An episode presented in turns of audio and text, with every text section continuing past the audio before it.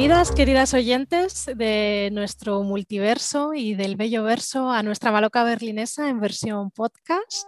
Podemos decir que estamos de vuelta. Sí, después de siete largos meses sin grabar ningún episodio, y además, en mi caso, María, incluso más, 10 meses exactamente sin acompañaros con mi voz. Volvemos hoy en un episodio, en un día muy, muy especial. Hoy es 8 eh, de marzo, Día Internacional de la Mujer, de la lucha feminista. Y para nosotras, como siempre, pues día de reivindicación del trabajo de las escritoras y, bueno, más en concreto, de nuestras autoras, de las autoras de, de La Maluca. Saludo ya a mi compañera de micrófonos hoy, Gisela, que gusto encontrarnos otra vez en este este espacio y feliz y reivindicativo 8 de marzo. Hola a todas, hola María, feliz 8 de marzo, no sé si feliz, pero bueno, lo vamos a intentar, que hoy es un día muy importante, es el día de salir a la calle, es nuestro día y bueno, nosotras pues sacamos también las autoras a la calle. Nos estrenamos el año pasado ya con el especial 8M, sacando un montón de, de, autoras, de referencias, de temas a la calle.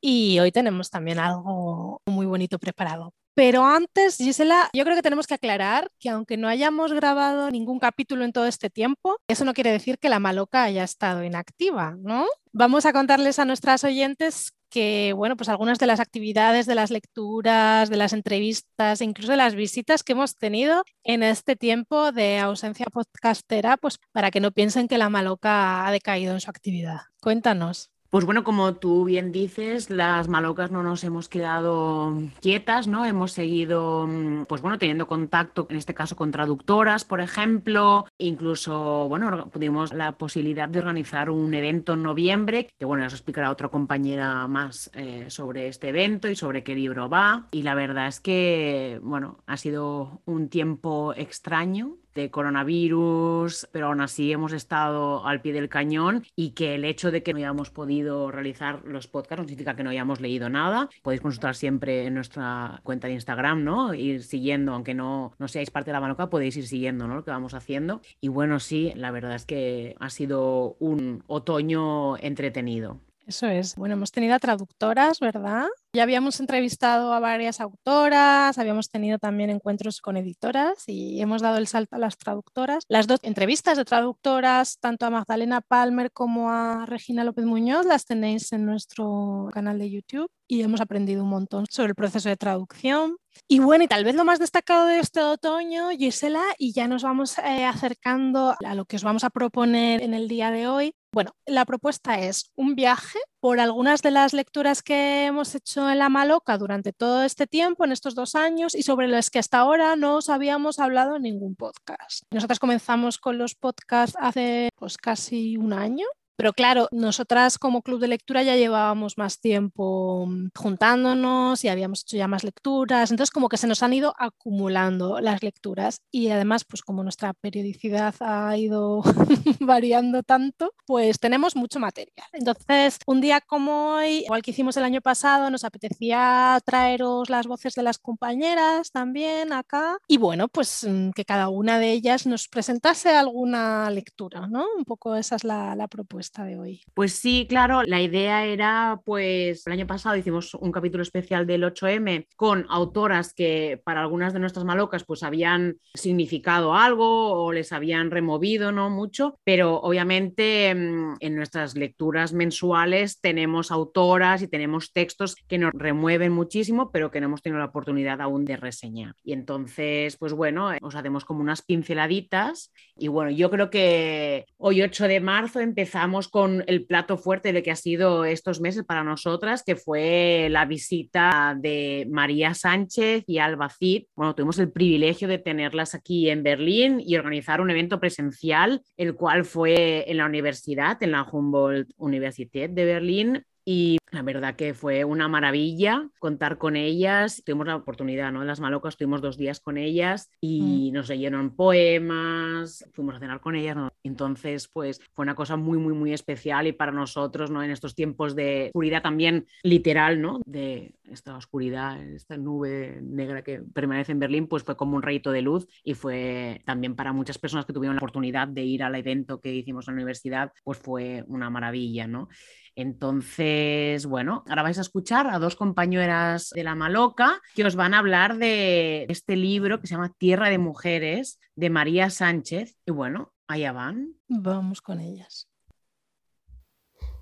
El libro Tierra de Mujeres eh, de María Sánchez es un ensayo que comentamos en otoño del 2021 y la verdad que fue una lectura muy bonita porque justo coincidió con la visita de María Sánchez junto con Alba Cid a Berlín. Alba Cid es una escritora y poeta gallega, entonces tuvimos la oportunidad de conocer a estas dos maravillosas mujeres y la verdad que por mi parte fue todo un descubrimiento porque no es solo una mirada hacia la importancia del rol de la mujer ¿no? en la historia, sino también hace un focus muy importante hacia la importancia del mundo rural, que hoy en día es un mundo que, ha caído en el olvido en según qué contextos, sobre todo si vivimos en ciudades. Y entonces la verdad que ha sido este ensayo una conexión entre las dimensiones tanto feministas como rurales y esta combinación y esta mirada hacia la importancia también de rescatar historias de, mujeres en, el campo, me ha parecido una manera de darles voz a estas mujeres.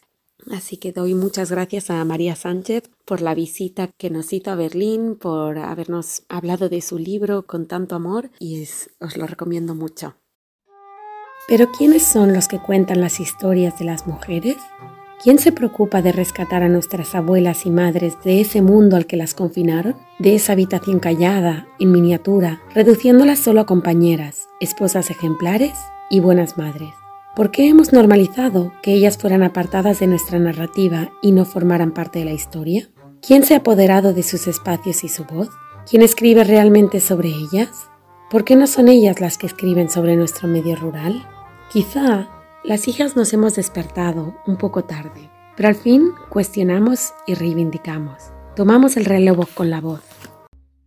Leer el ensayo Tierra de Mujeres fue para mí un momento de indagación, de reflexión sobre nuestra genealogía femenina, tantas veces eh, olvidada, ignorada, despreciada todavía hoy. Las preguntas que me planteó su lectura fueron pues estas preguntas que seguramente todas nos hacemos en relación a nuestras madres, nuestras abuelas, cómo habrían sido sus vidas si ellas hubieran vivido en otra época, si los condicionamientos sociales, culturales hubieran sido otros, qué habrían contado si hubieran tenido la oportunidad de hacerlo. Y aquí no solo hablo de las mujeres del campo, la historia la contamos casi siempre las hijas, de hecho, eh, las nietas, y eso pues eh, es algo que me hizo pensar la lectura del ensayo de, de María Sánchez. Han tenido que pasar muchas cosas y mucho tiempo para conocer las historias de las mujeres de mi familia, para poder hurgar en ellas, reconocerme y sentirme orgullosa, para preguntar sin pudor y conocer, y conocerme también a fin de cuentas. Han tenido que quedarse las casas vacías, absurdas, con sus marquitos de fotos, con ellas mirándome siempre, han tenido que irse para no regresar muchas de ellas, a veces sin volver la vista atrás, sin dejar ni siquiera un leve rastro en la tierra para seguir sus pasos. Quizá las hijas no nos hemos despertado un poco tarde, pero al fin cuestionamos y reivindicamos, tomamos el relevo con la voz. Ahora que miro atrás y me doy cuenta, no puedo evitar notar una sensación que no para de oscilar como un reloj de pared entre la rabia y la culpa. ¿Por qué ellas no ocupaban un espacio importante entre mis referentes? ¿Por qué no fueron nunca el ejemplo a seguir? ¿Por qué de niña no quería ser como ellas?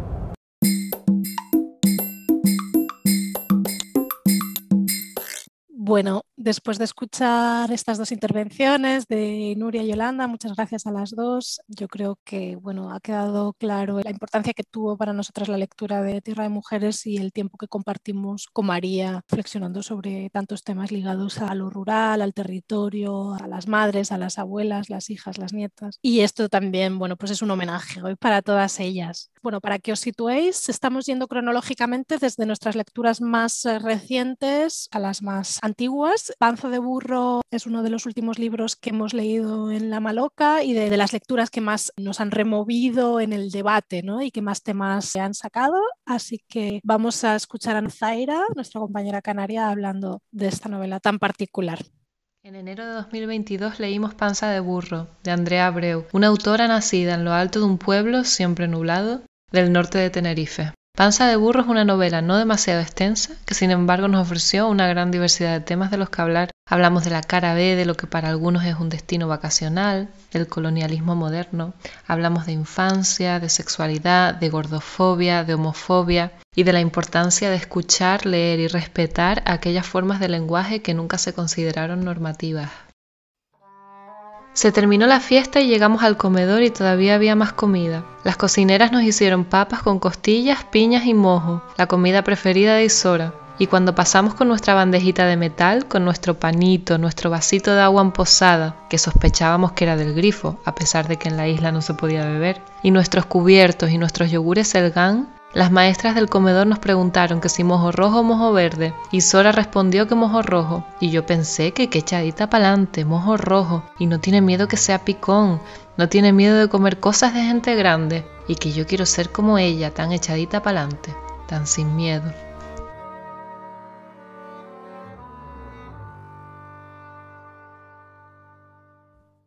Bueno, fue un librazo que leímos. Y ahora vamos a escuchar a nuestra compañera Agnès, que ya la habéis escuchado en otros episodios, porque ya le gusta mucho participar en los podcasts. Y bueno, este fue un libro que leímos en septiembre.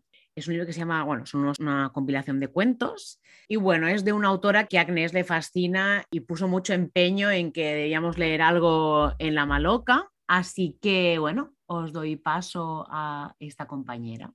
En septiembre de 2021, en La Maloca, leímos a Marcel Rudureda, en concreto la recopilación de todos sus cuentos, donde encontramos los libros 22 cuentos, Mi Cristina y otros cuentos, Parecía de seda y otros cuentos, Viajes y flores y Flores de verdad.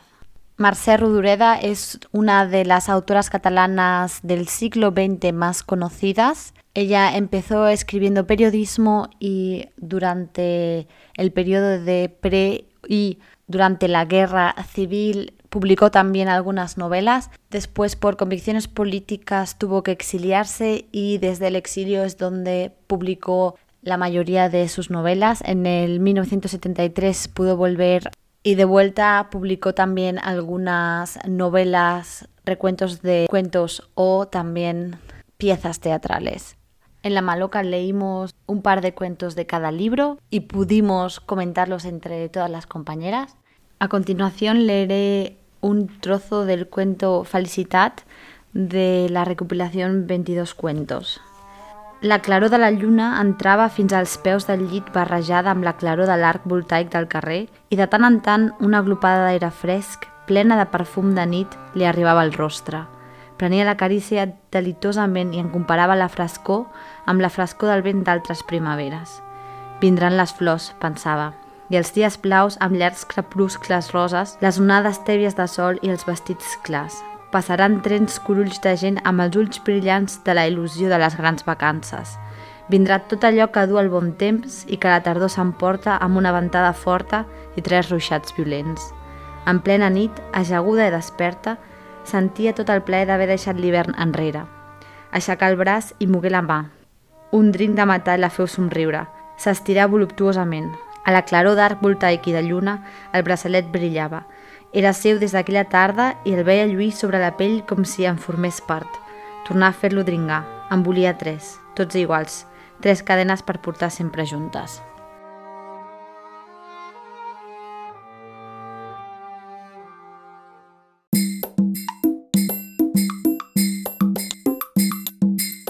Después de escuchar a nuestra compañera Agnes leer este fragmento en catalán de Mercè Rodoreda, vamos con otra de nuestras lecturas, Mi vida en la carretera, de Gloria Steinem. En concreto, esta lectura nos la va a presentar nuestra compañera Ana. Y bueno, recordaros, como comentábamos antes, que tuvimos la oportunidad de hablar con Regina López Muñoz, la traductora de esta novela al español, y que no solo pudimos compartir con ella todo el proceso de traducción, sino también parte de la fantástica vida de activismo feminista que tuvo Gloria Steinem. Vamos con Ana a ver qué nos cuenta. En agosto leímos la obra Mi vida en la carretera, publicada en 2016, una obra autobiográfica de la periodista y escritora estadounidense Gloria Steinem, considerada una activista tenaz de los derechos de la mujer durante el movimiento de liberación de las mujeres en Estados Unidos entre las décadas de los 60 y 80. Además, fue fundadora de la revista feminista liberal Miss, cuyo trabajo fue fundamental a lo largo de la segunda ola feminista para concienciar a las mujeres y al resto de la sociedad en cuestiones de género, así como la primera revista nacional en tratar el tema de la violencia doméstica. En su obra Mi vida en la carretera, además de compartir con nosotras su relación con la carretera y la vida nómada desde su infancia, debido a que su padre fue un vendedor ambulante, la obra se presenta como un viaje literal a lo largo de numerosas ciudades y estados del país en los que Steinem trabajó como periodista y activista, así como un viaje figurado de concienciación y afirmación del movimiento revolucionario por la igualdad de las mujeres. Creo que no soy la única que afirma que este libro, además de reconocer el trabajo de muchas mujeres activistas que lucharon por nuestros derechos, te transmite un espíritu revolucionario que te llena de fuerza y esperanza para seguir luchando activamente contra el patriarcado. Al principio de la obra, Steinem nos brinda con este fragmento sobre el sentido de la carretera, y dice así.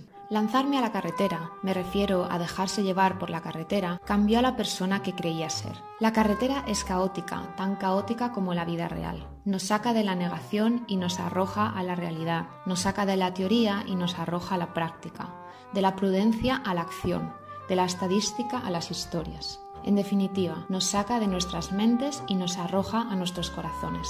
Junto con los peligros reales y el buen sexo, la carretera es una de las cosas que te hacen estar 100% vivo en el presente. Pues bueno, después de escuchar a Ana, vamos a escuchar a nuestra compañera Elena, que nos presenta el libro que leímos en junio. Así que bueno, ahora os dejamos con Elena. En el verano de 2021 leímos en La Maloca Las Malas, de Camila Sosa Villada. Lo comentamos en círculo y sentadas en un parque de Berlín después de un tiempo de muchos encuentros digitales. Todas coincidimos en lo necesario que había sido para nosotras esta lectura. Las malas habla de personajes invisibles en nuestra sociedad, habla del cuerpo, nuestro cuerpo es nuestra patria y habla de la autora. Camila Sosa Villada nació en La Falda, Argentina. Con 16 años empezó a travestirse y es de aquí de donde surge Las Malas, del Parque Sarmiento, donde se sintió acogida por sus compañeras por primera vez en la vida. Voy a leer un fragmento de esta novela.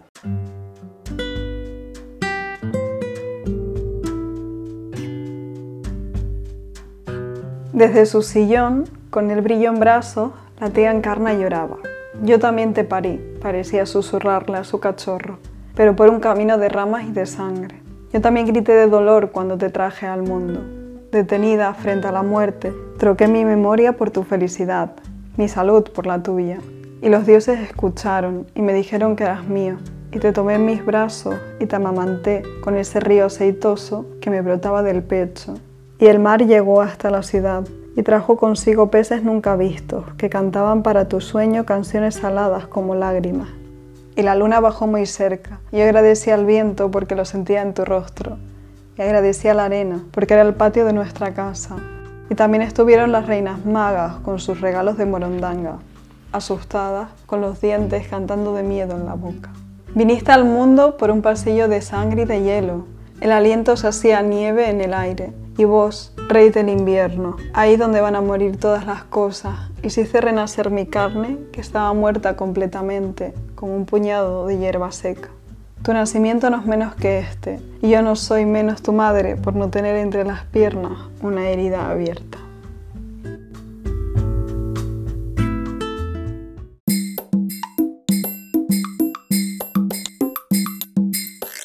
Bueno, pues en mi caso os traigo una novela que me tocó mucho, que me gustó muchísimo y es de las novelas que más recomiendo y de las que más hablo. Se trata de La Forastera, de Olga Merino, la forastera la leímos en octubre de 2020 y además 18 de octubre de 2020 bueno, pues salimos de nuestras cuevas y de nuestras pantallas y nos juntamos por primera vez después de ocho meses, es decir, la primera vez que nos volvimos a ver presencialmente desde la pandemia fue para encontrarnos eh, virtualmente con Olga Merino. La forastera es una novela escrita con gran maestría, que nos trae un vocabulario, pues probablemente iba a decir olvidado, pero sí que Olga rescata un vocabulario de la tierra, del campo, y trata algunos temas como la soledad de una mujer valiente de madura en el mundo rural, el suicidio, por supuesto, la menopausia, la masturbación femenina, el territorio y el paisaje, la importancia que tienen estos dos elementos en lo personal, lo político también y reivindicativo en el texto, la ecología, las ciudades que cada vez se hacen menos habitables por la especulación urbanística, la pintura, ¿no? que presente está la pintura en la novela con su precisión descriptiva, el homenaje que hace también al rock británico, hay mucha música, este viaje constante entre la sierra de Córdoba y Londres. Y bueno, pues fue un libro que venía ya recomendado por Marta Sanz y por Nayat El Hachmi, dos autoras que habíamos tenido ya en La Maloca.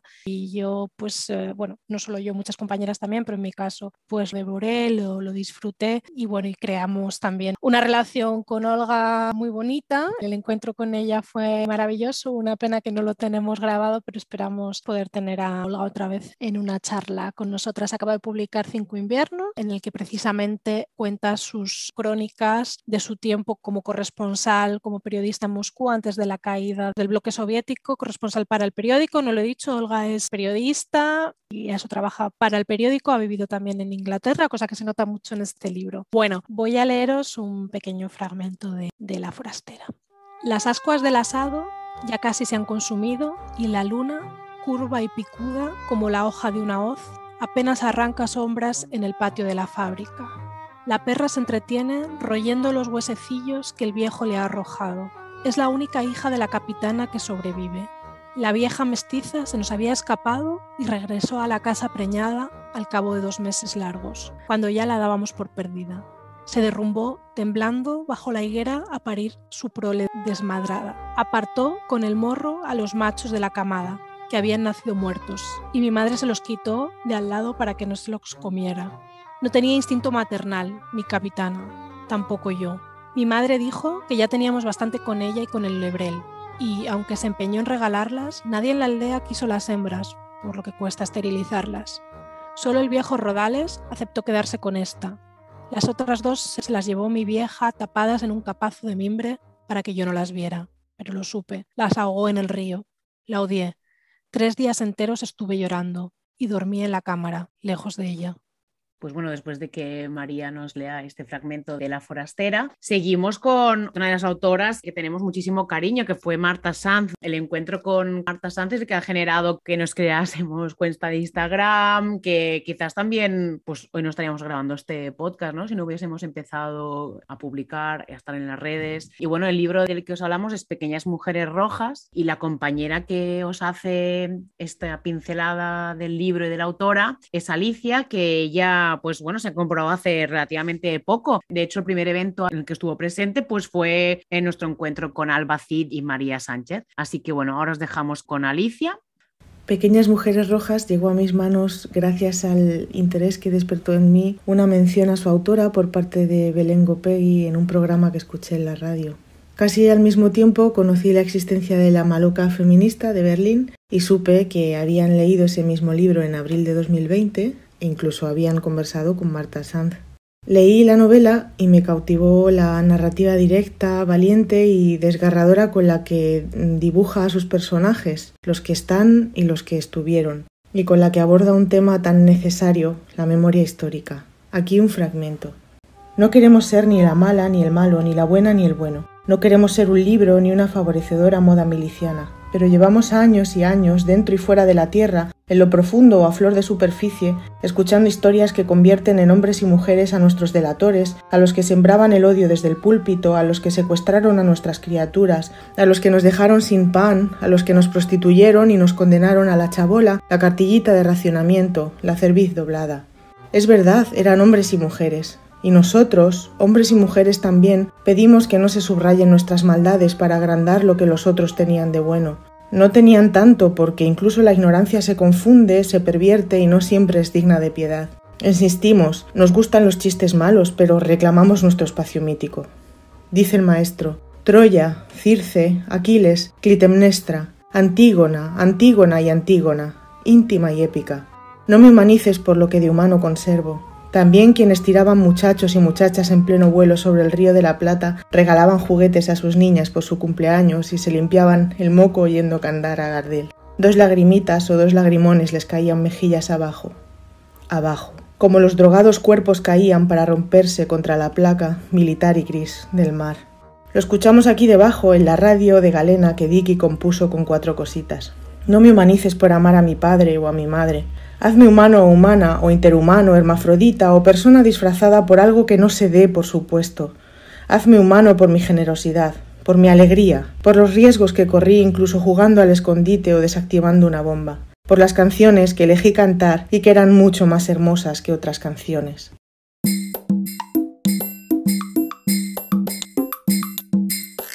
Bueno, muchas gracias también a Alicia, como decía Gisela, una de nuestras últimas incorporaciones en La Maloca, por traernos este fragmento de Pequeñas Mujeres Rojas. Marta Sanz, nuestra hada madrina, ¿no? Sí, la consideramos nuestra madrina de La Maloca, Con, la, con la que empezó todo. Ya vamos terminando, le toca el turno a Alba, nos tenemos que remontar al segundo libro que leímos en La Maloca, y se trata de Hija del Camino. Vamos a ver qué nos cuenta Alba de esta novela. En febrero de 2020 leímos Hija del Camino de la periodista española Lucía Sué Bomio Rubio. La novela trata temas como el racismo, el feminismo, el sentimiento de identidad y de pertenencia a un sitio o el proceso migratorio. Fue el segundo libro que elegimos en La Maloca y en ese momento acabamos de leer Americana de Chimamanda Ngozi Adichie. Después de leer esta novela nos preguntábamos si existiría algún equivalente a esa historia pero ambientado en España, con el contexto histórico y social español. Y así fue como encontramos este libro, que había sido publicado en octubre de 2019, justo tres meses antes.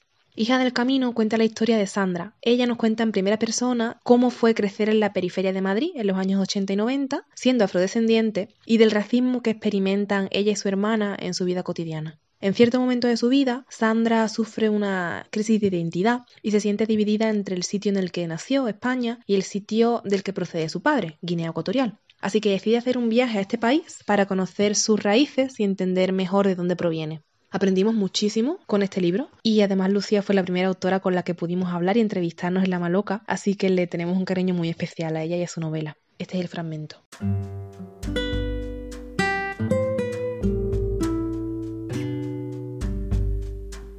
En España le habían preguntado en más ocasiones de dónde era que cómo se llamaba tanto que de niña llegó a pensar en inventarse un país para responder a todos los curiosos. Su mera existencia resultaba sorprendente. Su pelo, su piel, sus rasgos, era diferente al resto de los niños que la rodeaban y se lo recordaban constantemente de múltiples formas. La más invasiva era cuando hundían los dedos en su cabello para acariciarlo sin su permiso. Lo peor de todo es que ella estaba tan acostumbrada que ni siquiera ponía resistencia. Se quedaba quieta y lo aceptaba frunciendo el ceño, con una resignación inusual en alguien de su edad. Cuando se cansaba de que la manosearan, continuaba su camino, sin mediar palabra ni mirar atrás, con millones de porqués retumbando en su cabeza. En realidad, los niños no hacían otra cosa que imitar a los adultos. Bueno, como Alba ya os ha explicado, esta fue como la versión española, podríamos decir así, del primer libro que se leyó en La Maloca, fue Americana, de Chimamanda Ngozi. Y bueno, ¿qué os voy a decir de Chimamanda? ¿no? Es uno de los referentes del feminismo negro en particular desde mi punto de vista. Y a ver, el libro es una maravilla porque desde el punto de vista de la transmigración, de la raza, del racismo, de lo que es ser migrante, eh, se trata muchísimo y bueno, es una de las ideas de identidad ¿no? que tiene Chimamanda, pues es que es una escritora que rompe con varios tabúes a la vez, presenta una África que no se conoce mucho, ¿no? Y bueno, sí, en diferentes libros que ellas tiene, pues eh, cuestiones de género, preconceptos eh, con, los migrantes y también presenta en sus personajes, siempre presenta como las personas no africanas, ¿no? Como tenemos esta versión distorsionada de África y de su población y también por qué no decir, eh, la exotización ¿no? de, la negritud. Y por eso os voy a leer precisamente un fragmento para que os hagáis una idea de cómo Chimamanda mm, trata este tema, ¿no? de la delicadeza con la que trata este tema, pero cuánta razón tiene en su discurso. Y dice así.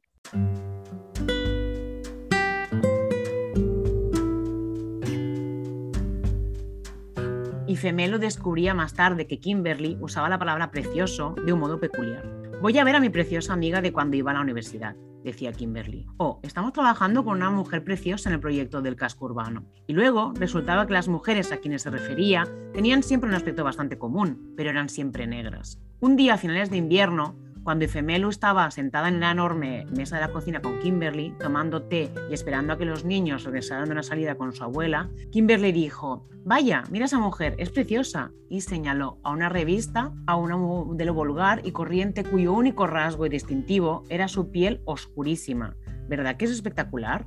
No, no lo es. Y Femelo guardó un silencio por un momento. Oye, ¿quieres decir simplemente negra?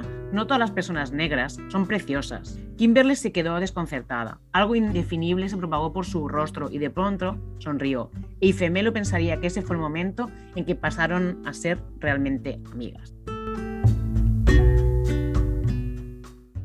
Y en efecto, en Americana, bueno, la base ¿no? del libro es de una relación amorosa entre Ifemelu y Jovince, pero habla muchísimo ¿no? del hecho de estar en África, de querer salir, de quererse ir en este caso a Estados Unidos, a Inglaterra, ¿no? esa idealización del norte global ¿no? de, para buscarse la vida ¿no? como la única opción que tenían. Y bueno, sin duda, para mí fue un libro que, es que tiene muchísimo contenido a analizar. Y bueno, otro fragmento que os voy a leer, como he dicho, habla mucho de raza, pero también de racismo, ¿no? Y dice así.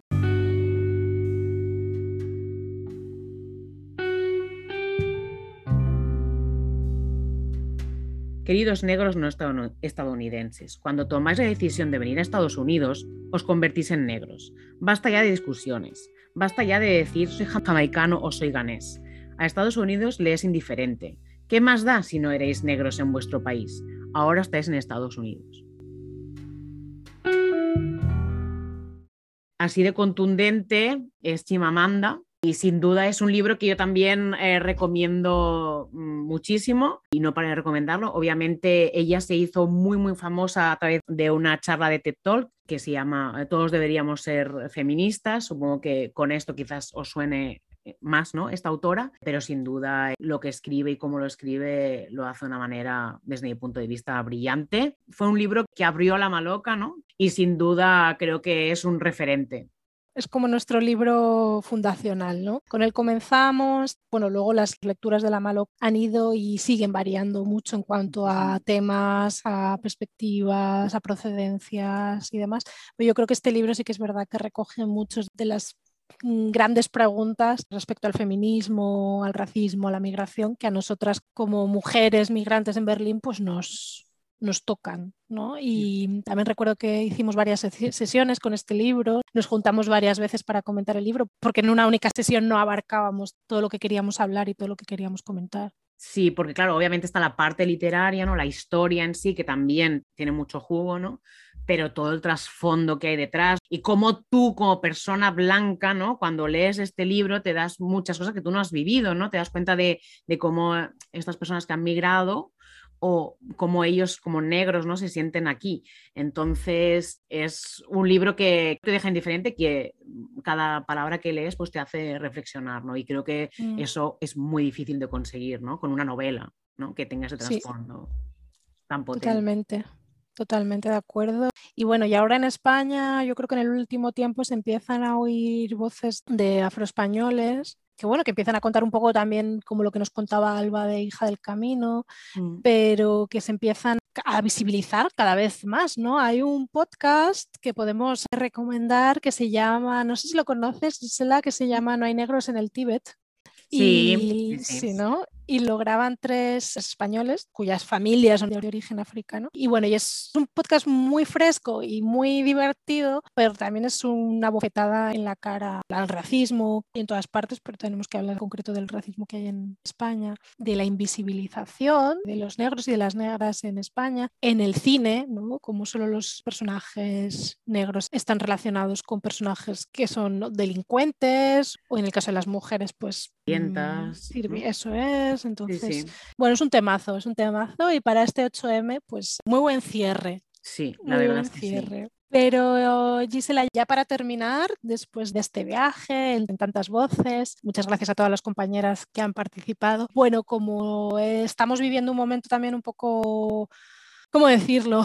Revuelto en lo político, duro. Nos querías pues, traer una recomendación que todavía no hemos leído en La Maloca, pero que sí que incluso se llegó a proponer en algunas de las votaciones, ¿no? Sí, fue un libro que propuse yo, pero bueno, para que la gente sepa cómo funcionamos, cada Maloca presenta tres opciones cada mes. Entonces nosotros votamos de esas tres opciones que queremos leer, ¿no? Y bueno, una de estas tres opciones es el libro que voy a recomendar ahora. Ahora mismo estamos leyendo Desierto Sonoro, que fue la opción que fue la ganadora, pero este libro a mí me gustó, bueno, me interesa muchísimo todo el tema de la migración, la identidad, que es muy importante, ¿no? Y bueno, también con todo el tema que estamos viendo en Ucrania, creo que esta autora que es joven, eh, ahora mismo es española, ¿no? Pero se llama Margarita Yakovenko y ella el año pasado presentó su libro Desencajada. Y bueno, solo leeros nada, un poquito sobre cuatro cosas que ella explica, ¿no? Porque es biográfico, lo que ella explica en este libro y que desgraciadamente pues es muy actual y seguirá siendo actual, pero no a nivel de Ucrania, sino a toda persona que ha tenido que irse de su país y ya no puede volver, ¿no? Y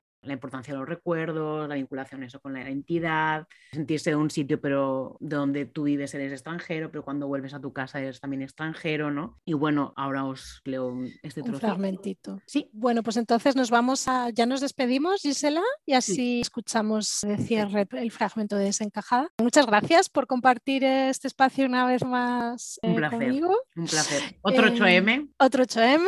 Salgamos hoy a las calles. En Berlín es eh, festivo, como ya os contábamos el año pasado. Es un día festivo en el calendario berlinés. Salgamos a reivindicar derechos y las libertades de las mujeres en todo el mundo y decir también pues ese no a la guerra muchas veces o casi siempre iniciadas por hombres y por el patriarcado y recordar todos los conflictos armados que hay en el, en el mundo, ¿no? no solo los que tocan intereses económicos europeos.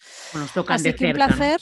De cerca, eh, hablando ¿no? de Europa, que existen otros países que están sufriendo aunque estén más lejos que Ucrania. Desgraciadamente. Eso es. Y bienvenidos y bienvenidas las refugiadas de todos los países, de todos los orígenes y de todas las religiones, no solo los europeos blancos, ¿no? Sí. Nos quedamos con, esos mensajes. Pues feliz 8M, compañera, y espero que hasta muy pronto. Nos vemos en las calles. Eso es, nos vemos en las calles. Chao. Chao. Mi pasado había quedado borrado a nivel legal. Yo no tenía partida de nacimiento.